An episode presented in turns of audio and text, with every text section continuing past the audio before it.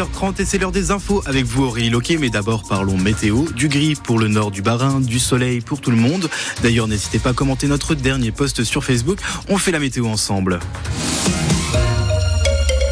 Des supporters qui quittent les tribunes à une défaite 3 à 0. Euh, rude soirée pour le Racing. Les footballeurs strasbourgeois ont touché le fond hier soir face à Brest. Même l'entraîneur Patrick Vieira n'a rien trouvé de positif après la prestation de ses joueurs. Ouais, c'est un coup de massue. C'est un coup de massue parce que je m'attendais à mieux au niveau de la performance collective. On a été catastrophique dans tous les sens du terme. C'était un match sans de notre part. On n'a pas mis cette équipe de Brest en danger. Ça a été une défaite euh, lourde euh, à porter. Bien sûr, il y a de la colère, il y a de la déception les joueurs sont pas contents, je suis pas content, les supporters ne sont, pas contents. Qui quittent euh, le stade avant, ça peut être compréhensible par rapport à la performance de ce soir, mais il est important de ne pas se tromper de, combat. On a besoin des supporters pour pouvoir performer et que c'est vrai que ce soir, il y avait l'atmosphère qui était quand même assez pesant dès le début du match. Et il est important que les supporters soient derrière les joueurs. À suivre aujourd'hui pour la fin de cette 23e journée de Ligue 1 PSG Rennes et puis Marseille-Montpellier. Le Racing est 12e et conserve ses trois points d'avance sur le premier relégable. Mardi prochain, il faudra faire beaucoup mieux en Coupe de France pour réussir à se qualifier contre Lyon pour les demi-finales. 5616 spectateurs, un record pour un match de D1 féminine de hand. C'était hier soir au Rhenus à Strasbourg. Le SATH s'est incliné 34 euh, à 24 contre Metz après avoir bien résisté contre une équipe qui a été 25 fois championne de France en volet. Une victoire pour les Mulhousiennes. 3-7 euh, à 1 contre Paris-le-Valois. Le VMA reste quatrième du classement cet après-midi.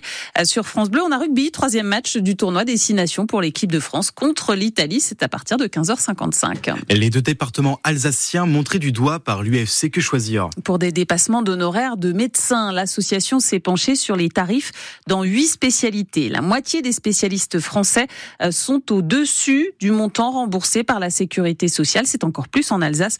Dans le Haut-Rhin, par exemple, 84% des gynécologues pratiquent des dépassements d'honoraires. Il faut revaloriser les honoraires pour éviter les dépassements, nous dira Claude Bronner, le président des médecins libéraux du Grand Est dans le journal de 8 heures. Des prix minimums pour les produits agricoles et un plan de trésorerie d'urgence pour les exploitations en difficulté. Le président de la République fait deux annonces lors de sa journée au Salon de l'agriculture à Paris. Un déplacement hier sous haute surveillance des agriculteurs en colère ont tenté de le suivre pendant sa déambulation. Aujourd'hui, le président du RN, euh, Jordan Bardella, ainsi que Raphaël Glucksmann, la tête de liste du Parti socialiste et de Place publique, sont attendus porte de Versailles. Des peluches euh, maculées de rouge ont été déposées devant le consulat de la Russie à Strasbourg hier. Plus de 300 personnes se sont rassemblées dans la capitale alsacienne en soutien à l'Ukraine, alors que la guerre entre dans sa troisième année. L'Ukraine qui cherche à mobiliser ses alliés occidentaux au moment où l'armée russe continue à gagner du terrain, Christian Chesneau.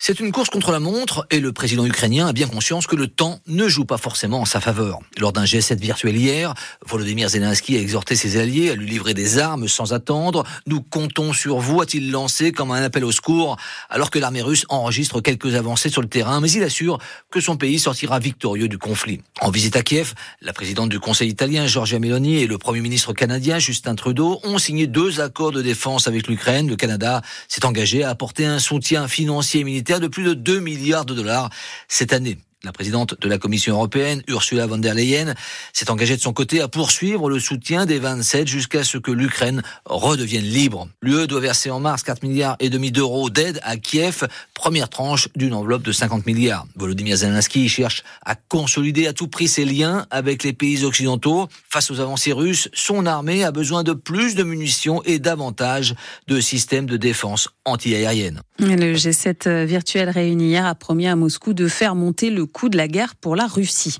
Y aura-t-il une foire Saint-Jean cet été à Strasbourg? C'est très mal parti. Ce n'est plus possible d'installer les manèges au Wacken à cause des travaux. La ville explique que les forains ont refusé le site de Haute-Pierre et fait donc une dernière proposition, Émilie Pou. Une foire multisite au format réduit sur plusieurs places de la ville de Strasbourg. Voilà l'ultime proposition de la mairie pour l'édition 2024. Les élus estiment que l'unique autre solution pour accueillir la foire Saint-Jean, c'était la plaine sportive de Haute-Pierre, mais les forains ont refusé cette idée. Ils craignent notamment des problèmes de sécurité autour des attractions. Pas sûr non plus que la proposition de poser les manèges sur différents sites de la ville ait plus de succès. Beaucoup de forains estiment que ce ne serait pas assez rentable pour eux. Ils déplore que la pression immobilière réduise toujours plus le foncier disponible pour accueillir les foires. La mairie de son côté travaille à une solution plus pérenne, une installation dans la plaine des bouchers, mais ce ne sera pas avant 2026. Et si elle a lieu, la foire Saint-Jean se déroulera à Strasbourg de la fin juin à la mi-juillet. La neige de retour dans les Vosges pour le premier week-end de nos vacances scolaires, quelques centimètres seulement, mais ça suffit pour ouvrir les pistes de luge et euh, les parcours de raquettes au lac Blanc. Euh, pour le ski, les professionnels croisent les doigts pour qu'il tombe assez de neige la nuit prochaine.